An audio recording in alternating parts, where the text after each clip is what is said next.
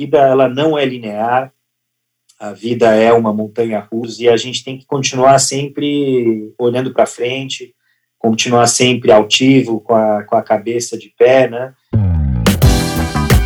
Você está ouvindo o podcast Mente Negócios, seu podcast semanal com informação e bate-papos com empreendedores. Sejam muito bem-vindos a mais um podcast Mente Negócios. Eu sou o Rodrigo Boss e ao meu lado hoje está Zizo Papa, ele que é CEO da Trace Brasil, um cara apaixonado por vida plena e por transformar sonhos grandes em realidade. Não é isso, Zizo? Exatamente, Rodrigo. Maravilha. Cara, obrigado mais uma vez pelo seu tempo e bater esse papo aqui conosco. Eu já queria começar lhe provocando sobre essa sua paixão de transformar sonhos grandes em realidade. Me fala. É, eu sou, como acho que você colocou bem, né? Eu sou apaixonado por narrativas.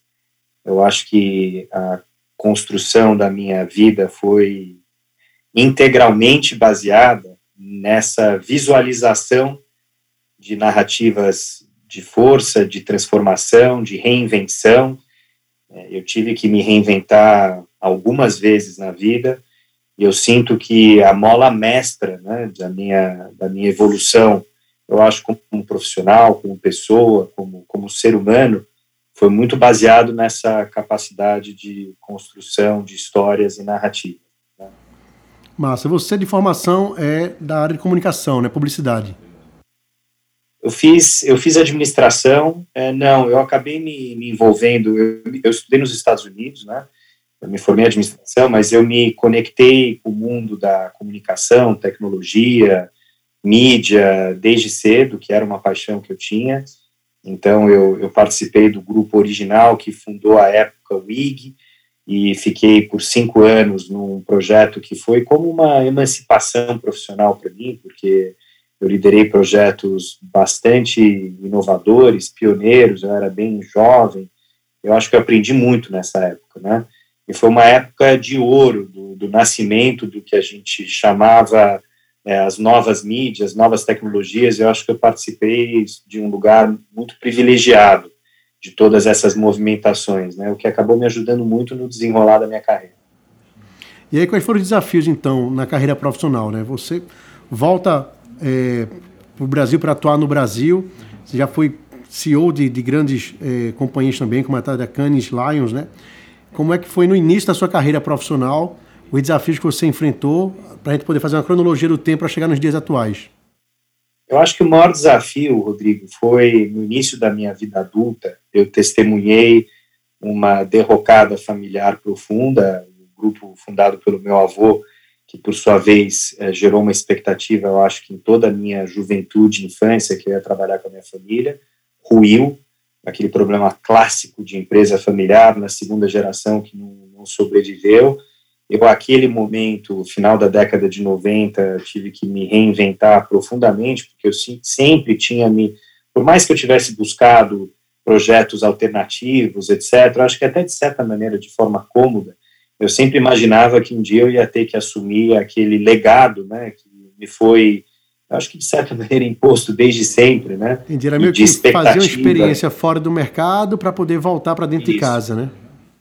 Isso, e, e quando tudo ruiu, para mim foi uma, uma experiência dramática, né? Eu vi é, um legado de, de vida mesmo se desconstruir, mas ao mesmo tempo foi a melhor e maior oportunidade de vida que eu tive, de, de reinvenção, de entender uh, o que me apaixonava, de construir, como eu falei no início, né, histórias de, de, de relevo, né, em termos de narrativa, e assim que começou a reinvenção do meu caminho, né, é, eu acho que está tudo ligado, né, então quando eu olho até a última década, que foi quando eu me conectei mais a fundo, né, as tendências e me conectei mais a fundo às transformações do tecido social no nível mundial, é, eu, eu volto 25 anos da minha vida, eu vejo que a origem estava muito nessa transformação de vida que eu passei no final da década de 90, né, início dos anos 2000, quando eu tive que me reinventar como pessoa, como profissional,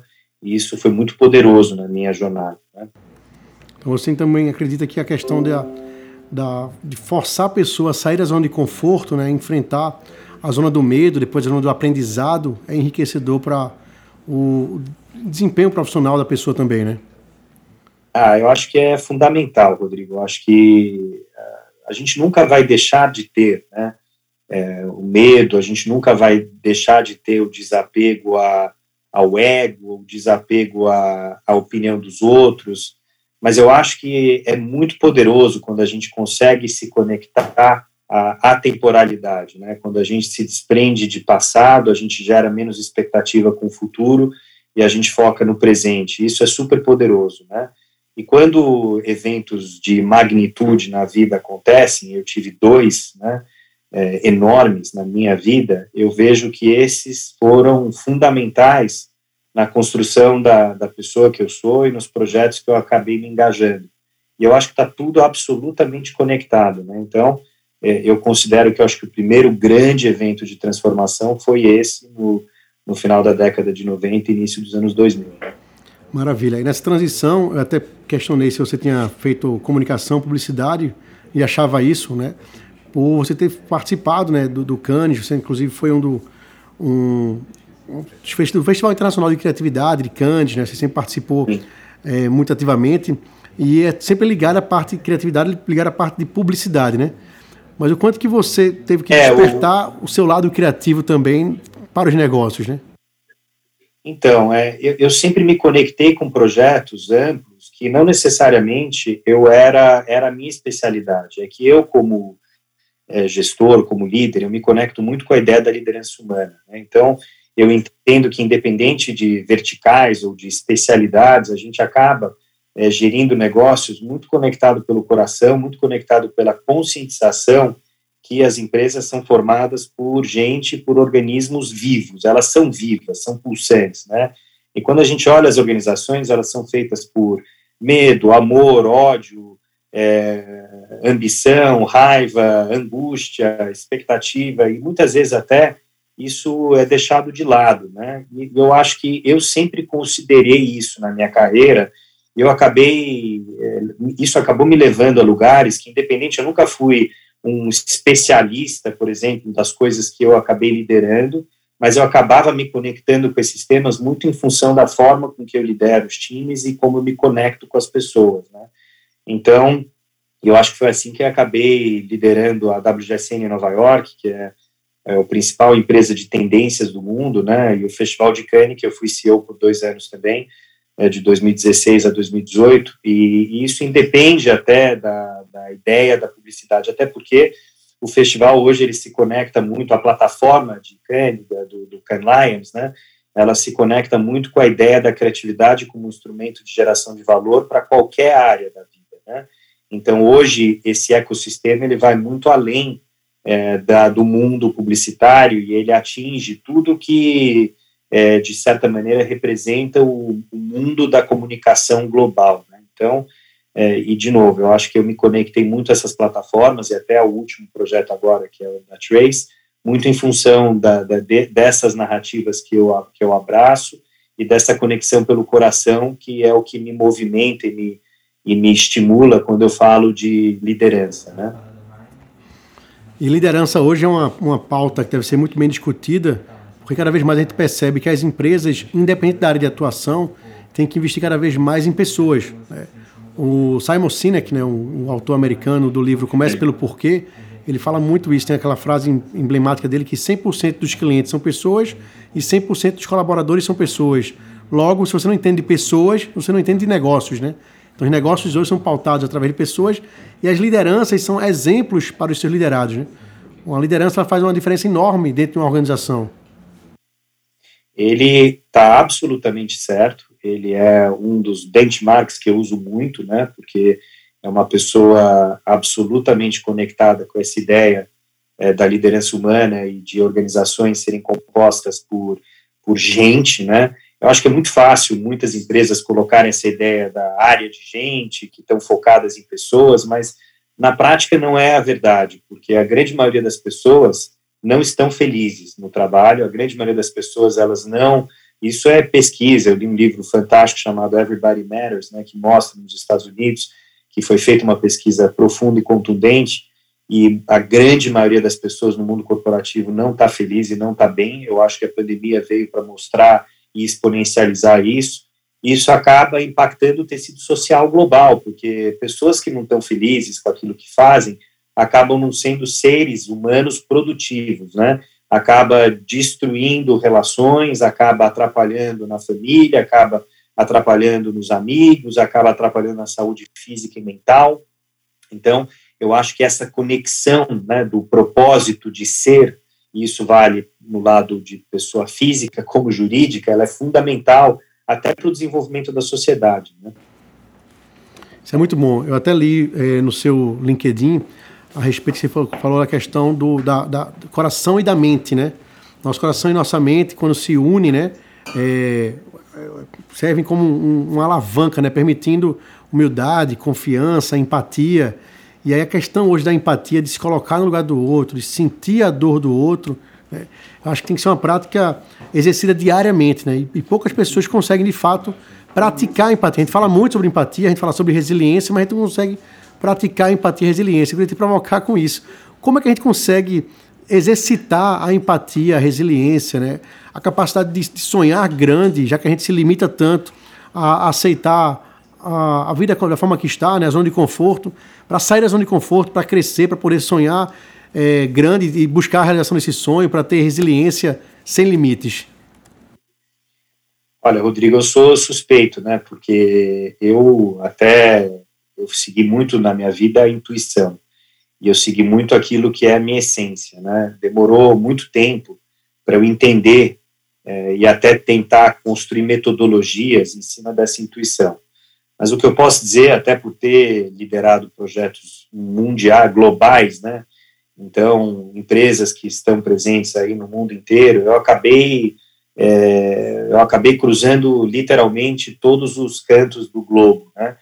E assim, eu mesmo tendo uma formação em international business e mesmo consciente que a gente segue protocolos, né, que diferenciam culturas, etc.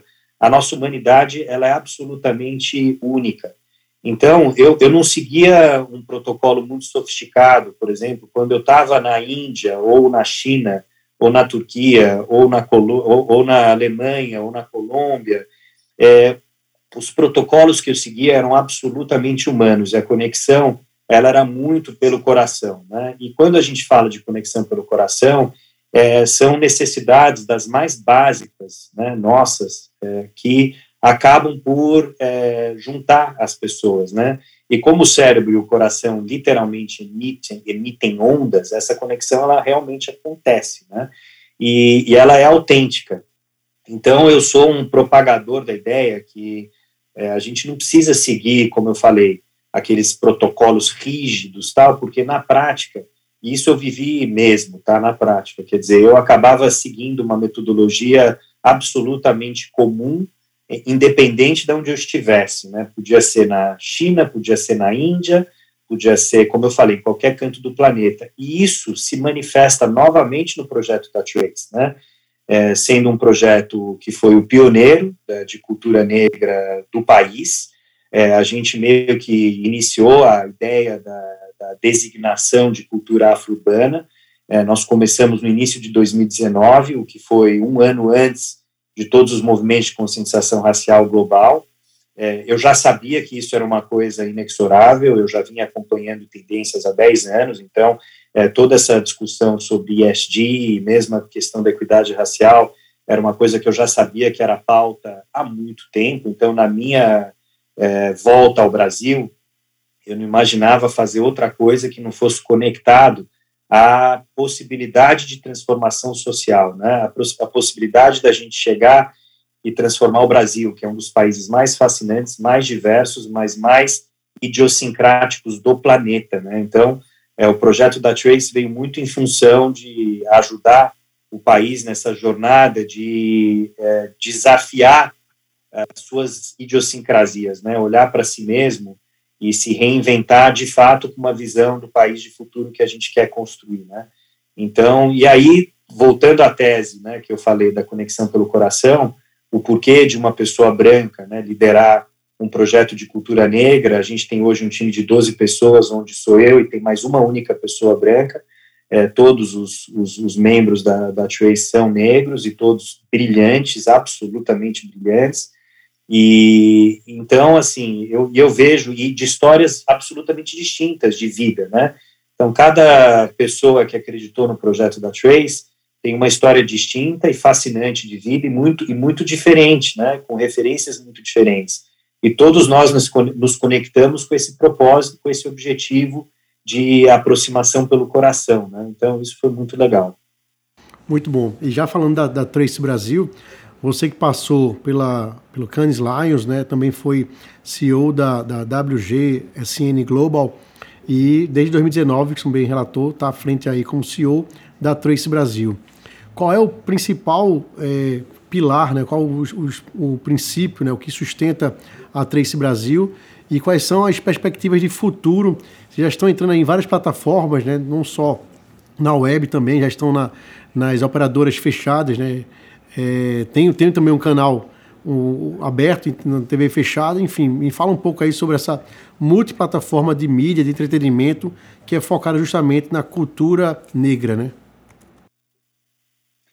Então, é, o projeto da, da, da Trace Brasil, ele começou, como eu falei, a partir de uma narrativa e um grande sonho, né?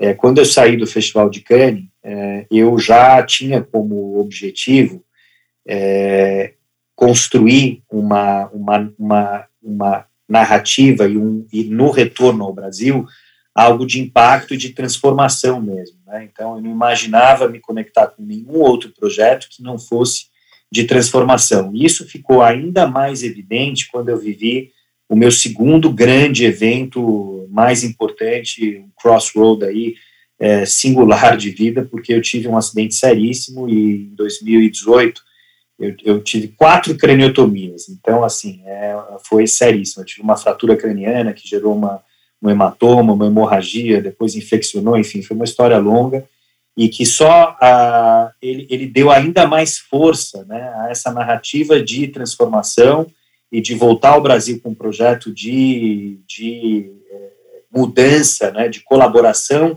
à mudança do tecido social, porque quando a gente vive assim experiências é, profundas, né, em relação a, até a nossa humanidade, a gente passa a questionar ainda mais fundo as idiosincrasias que a gente vive, né, como como ser humano, né? E isso de fato acelerou e muito, né, a minha motivação. Eu acabei do hospital tomando duas decisões super importantes, uma que me ajudou muito fisicamente, que foi me inscrever na Maratona de Chicago, e a outra foi na Singularity University, que foi lá que me apresentaram o Olivier. O Olivier fundou a Trace, né?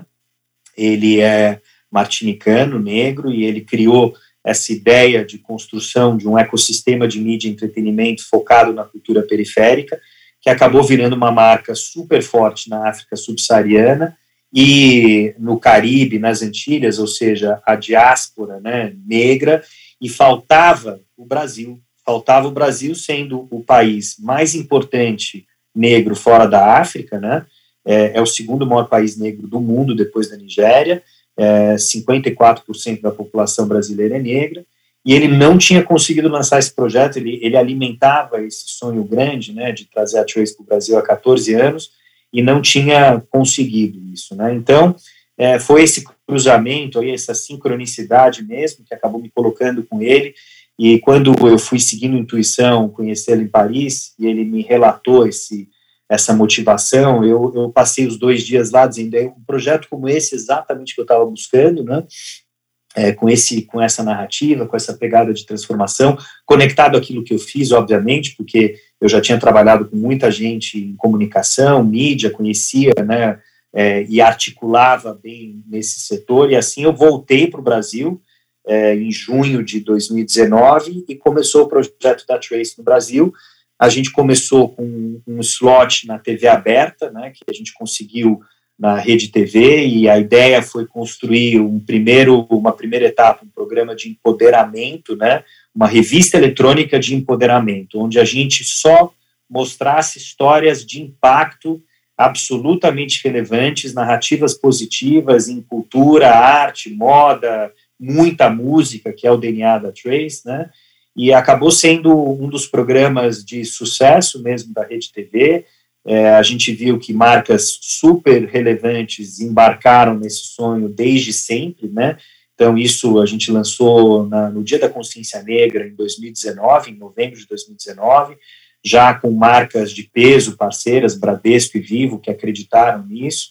Aí, em 2020, nós lançamos o canal, né, o canal linear que a gente lançou com a Claro e com a, e com a Vivo, né, e o que a gente obviamente não imaginava é que dois dos movimentos né, de maior transformação da nossa geração, né, pelo menos nos últimos 100 anos, aconteceria num espaço curto de tempo, né? Então a gente teve a pandemia que exacerbou toda essa idiosincrasia que eu falei de Brasil, e a gente teve os movimentos de conscientização racial num nível global exponencializado, né?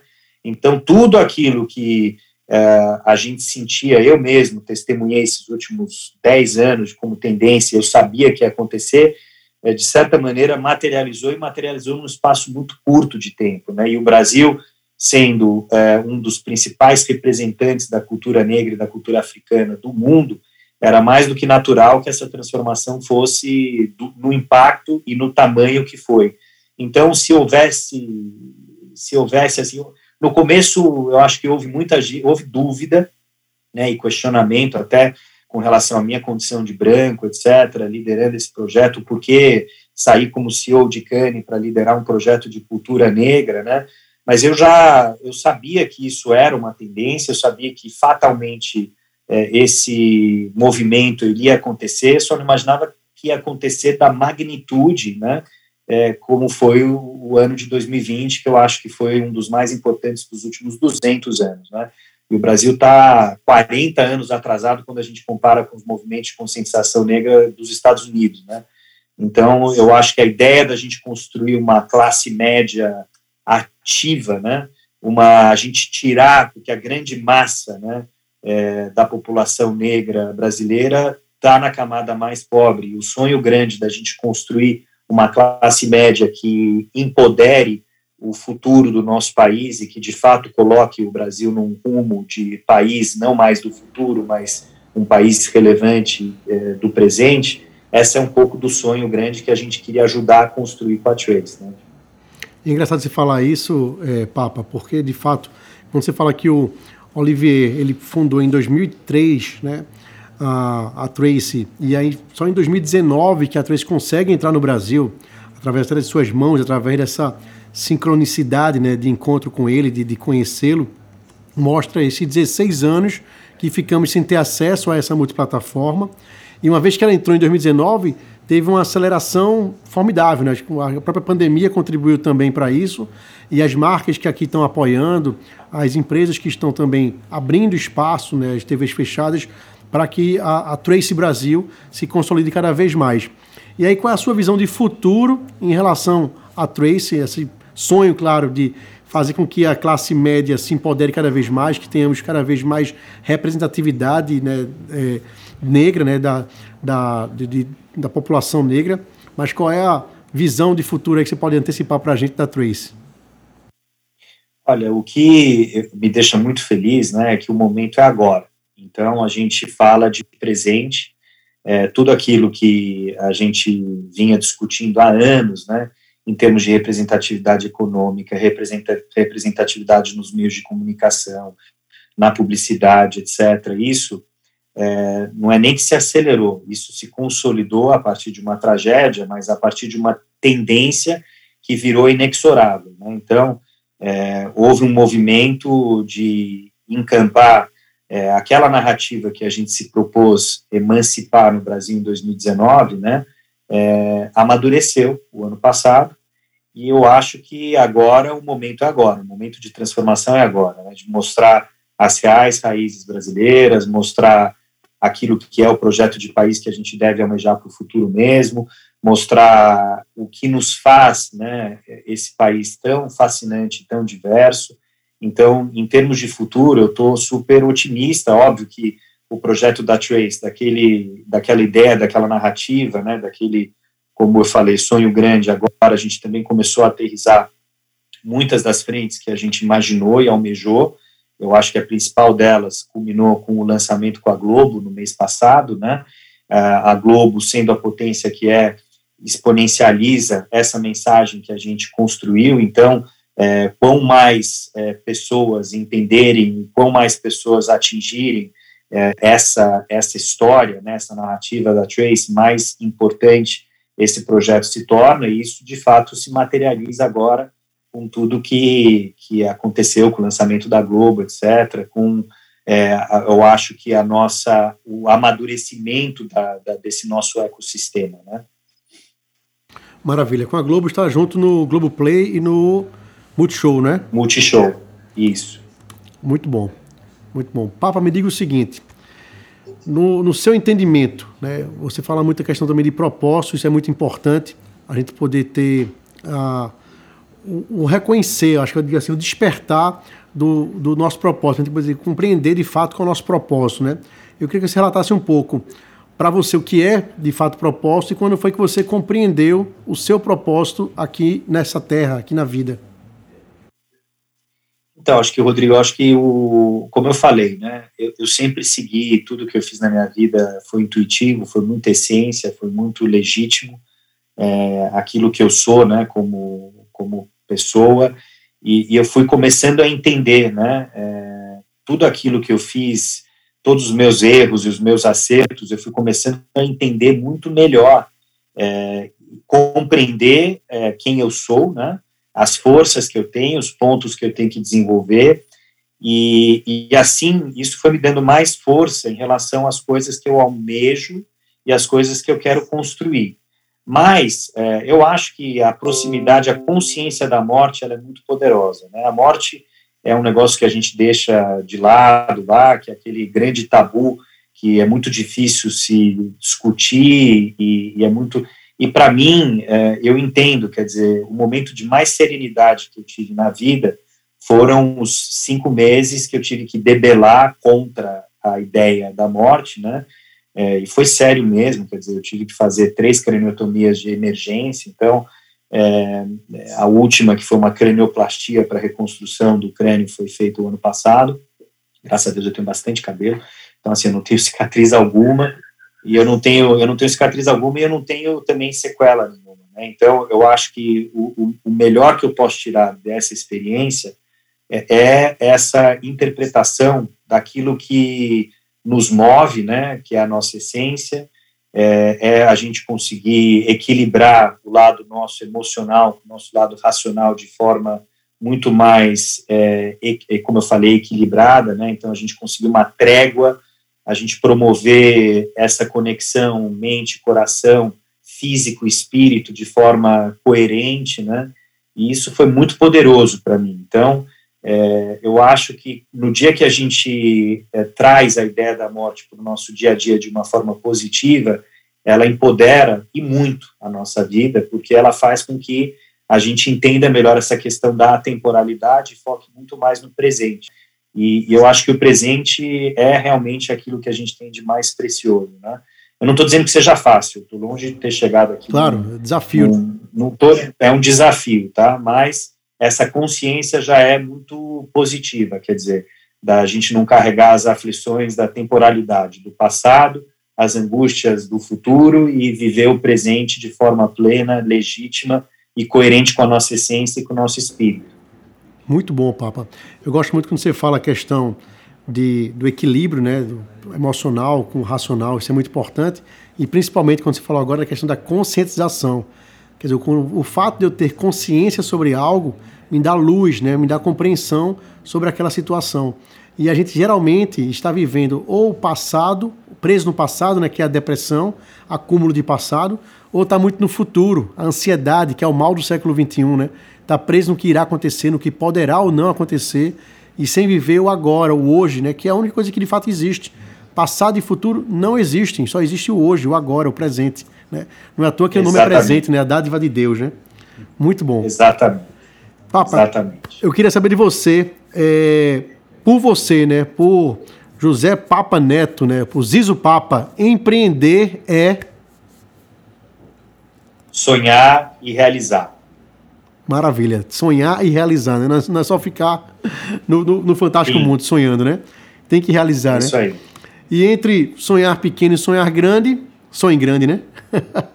É a velha história, grande, né? né? Velha máxima, que custa o mesmo. Que custa o mesmo, é isso mesmo. Vamos lá para a dica de cultura. O que é que você tem lido, escutado e visto ultimamente ou tem como referência para nos passar aí? Me fale alguma coisa sobre livro. Então, eu, eu, eu, eu tenho um lado mais conectado a, a, Não digo nem só a espiritualidade, né?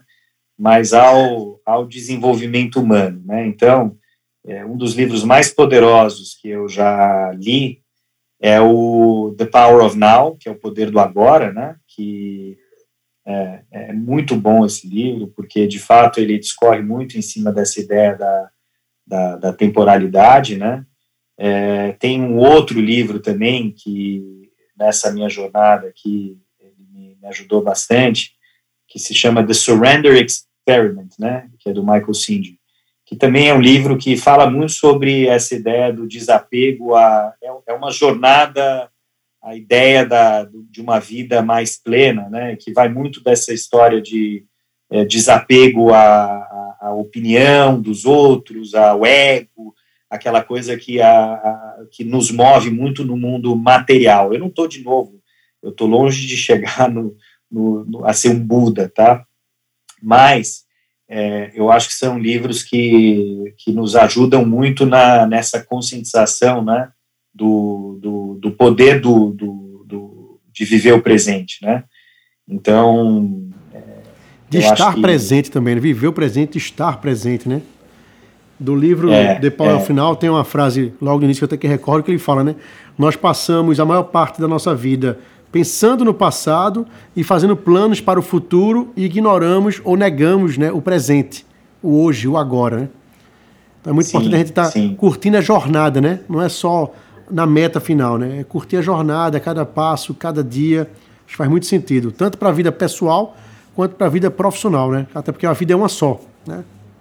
Exatamente, exatamente. Então, assim, eu acho que eu não gosto, quando eu falo isso, não é nada daquela ideia do, do autoajuda, tal, etc. Mas é, é muito é, é, é, muito essa conexão com, com o nosso eu, né? Então, eu acho que é, tudo que, que envolve é, autoconhecimento é, é, super poderoso, né? Então, o autoconhecimento, ele, é, ele nos ajuda muito, assim, até, por exemplo, o, o Mark Manson, né, que eu acho que, é, que escreveu aquele A Sutil Arte do Foda-se, né, é, é, genial esse, esse livro, porque ele já prega essa questão da a felicidade, porque é, é, é o oposto de um livro de autoajuda, né, mas é, é, é, é um livro muito consciente em relação a essa ideia do desapego ao ego, à opinião dos outros, etc. Então, assim, isso é isso ajuda muito a qualquer ser humano, né? Então, assim, eu tenho eu tenho me conectado hoje em dia mais a mais a essas porque assim eu, eu acho que toda a parte de literatura de negócio por exemplo eu sou apaixonado por inovação por tecnologia e eu acabo tendo muito insight lendo uh, Fast Company Wired né que são as que eu mais mais curto assim né e aí eu acabo dedicando mais tempo na parte de livros a esses, esses lados que me conectam mais com é, o autoconhecimento. Muito bom. Série, filmes, gosta de ver? Tem visto alguma para indicar? Alguma referência? Olha, é, eu sou apaixonado por é, histórias de, de máfia. Eu sempre gostei do Scorsese, né?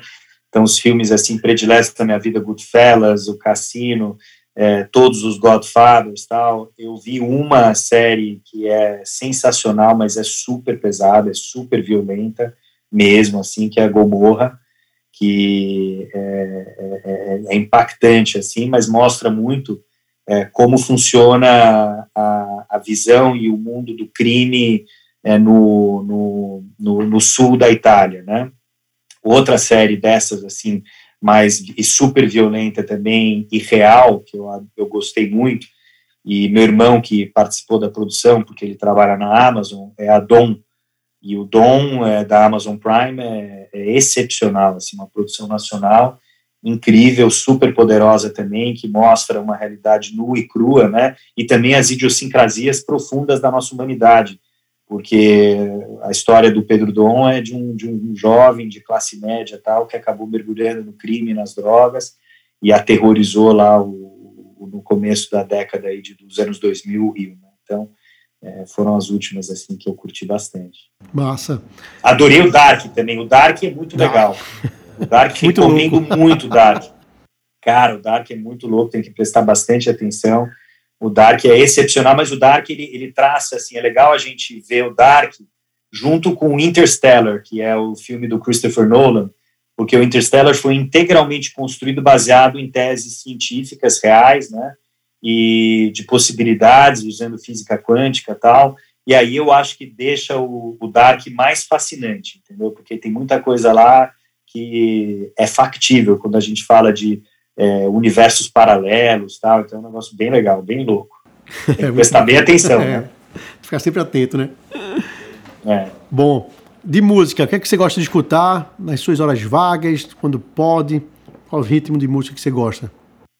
Então, cara, eu, eu, eu, gosto muito de. Eu gosto muito de música eletrônica, assim, mas eu gosto de tipo um eletrônico mais melódico, assim. Então, eu tenho até uma lista no Spotify que eu tô desenvolvendo, sei lá, uns sete anos, que é uma curadoria super especial que eu chamo de timeline. Depois Cada momento, com a gente. assim. É, pode então, é, tá, tá lá. Né? É, o timeline é tipo assim, cada momento eu vou lembrando, a música ela faz muito parte da minha vida, eu adoro ter música assim nos ambientes que eu tô tal, eu acho que é uma energia que é muito positiva, né, então, e o eletrônico ele acaba se quebrando em várias frentes, assim, então eu adoro drum and bass, umas coisas assim, mas tudo mais melódico tal, nada muito agressivo, assim, eu adoro bossa nova, sou apaixonado por bossa nova, é, eu sou apaixonado pelos mais tradicionais, assim, que eu curto cozinhar, tal, com Louis Armstrong. Então, é, é, é, é Ella Fitzgerald, sabe? Eu adoro cozinhar com isso. Então, assim, depende do momento. A música eu depende sou bem eclético, mas... Gostei, mas gostei é, depende do, eu, eu, adoro fazer esporte. O eletrônico eu uso muito para fazer esporte, porque eu, eu adoro fazer, eu faço muito esporte, então... Isso é muito bacana. E frase, citação marcante que você gosta, inspiracional? Olha, é, tem, tem muitas, assim, inclusive eu usava a toda, toda semana, né, é, nos meus seis anos até fora, nos Estados, enquanto nos Estados Unidos e Londres, eu, eu sempre escrevi um e-mail todas as sextas-feiras para a empresa inteira, né, onde eu era, era muito do meu coração, eu escrevia muito coisas que eram importantes para mim como pessoa, tal, e eu sempre terminava com um quote, né? É, é, então, eu tenho uma lista, assim, longa de, de quotes, né? É, mas eu, eu, eu, acho que, sei lá, um simples que eu acho impactante, é, assim, usava The Best Is Yet To Come, é, eu lembro, acho que tem um que, obviamente, que é, é mainstream, até por ser assinatura publicitária, mas ele diz muito que é o keep walking, né? Porque o keep walking é isso, a vida é isso, a vida ela não é linear, a vida é uma montanha russa sempre, é feita de começos e fins, de ciclos, de términos, de é, começos, e a gente tem que continuar sempre olhando para frente, continuar sempre altivo, com a, com a cabeça de pé, né? E é um fato que a vida não é fácil para ninguém. É um fato que a gente vai experimentar tristezas, frustrações, traumas, então, e tem que continuar sempre, né? Estamos aqui para aprender, para se desenvolver, para, enfim, é, elevar né, o nosso espírito. Então, assim Muito vamos. bom. Eu gosto sempre de falar também, diz que a vida ela é feita de encontros, desencontros e reencontros. E essa última é a melhor parte. Então, em algum momento, ah, a gente sempre está se reencontrando, sempre está se reconectando. Sem dúvida. Seja aqui, seja outro plano né, espiritual e independente de religião, de caminhos que você siga. Mas acho que eu creio muito nisso, na questão da conexão com as pessoas. E aí, para finalizar, falando sobre conexão Exatamente. com pessoas, queria saber de você né, o quanto conectar-se com autenticidade com as pessoas torna um profissional, um empreendedor né, mais poderoso. ou como isso é poderoso para um empreendedor se conectar-se com autenticidade com as pessoas? É, eu sou suspeito, né? Porque isso é uma bandeira e um mantra de vida. Eu só acho que é testemunha e, e case vivo mesmo do poder dessa conexão, né? Eu acho que muito do que eu fiz na vida e muito do que eu conquistei foi em função dessa legitimidade e da autenticidade para o bem e para o mal é, de ser como eu sou. Quando eu falo para o bem e para o mal é porque eu já carreguei é, muita, muito peso e muita bagagem que eu não deveria, é, mas eu sempre fui muito autêntico, muito legítimo em relação à forma de conectar com as pessoas e acho que é por isso que eu acabei fazendo as coisas que eu fiz, né? Então, eu, eu acho que, e ainda mais no mundo que a gente está vivendo, é, tão polarizado, com tanto radicalismo, com tantas visões de mundo é, complexas, assim, eu acho que não tem nada mais poderoso do que a legitimidade, do que a autenticidade, do que essa conexão pelo coração. Né? Maravilha. Zizo, muito obrigado. Foi muito bacana esse papo com você. Quem quiser lhe seguir nas redes sociais, encontrar Trace Brasil, encontrar Zizo Papa, como é que faz? Por onde é que encontra? Diga aí. Bom, a, a Trace ela está presente em todas as, as mídias, né? O, o arroba Trace Brasil. É, o Trace Trends, como eu falei, ele acontece, é um programa inédito toda semana, primeiro no Globoplay às quartas-feiras, às sextas-feiras às cinco da tarde no Multishow. O nosso canal Trace Brazuca, ele está na Vivo no canal 630, na NET, claro, no 624, né? E em breve lançamos a Trace Academia, que é a nossa plataforma de ensino à distância focada no desenvolvimento vocacional. Isso já vai, nos próximos 60 dias, estar tá no ar. Já está no ar o aplicativo, mas a versão brasileira entra no ar muito em breve. Ótimo, maravilha. E quem quiser seguir Zizo Papa nas redes sociais? É o arroba Zizo Papa no Instagram. Super fácil, né? É isso. Zizo, mais uma vez, obrigado. Tá? Ficar com Deus aí. Saúde, sucesso sempre para você, para Trace Brasil, para todos os negócios que você se envolve. Obrigado mesmo aí pelo seu tempo e por esse bate-papo. Eu que agradeço, viu? Um grande abraço.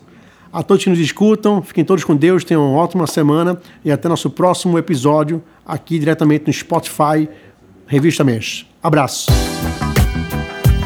Você escutou mais um podcast Menche Negócios. Fique ligado, toda semana um bate-papo empreendedor.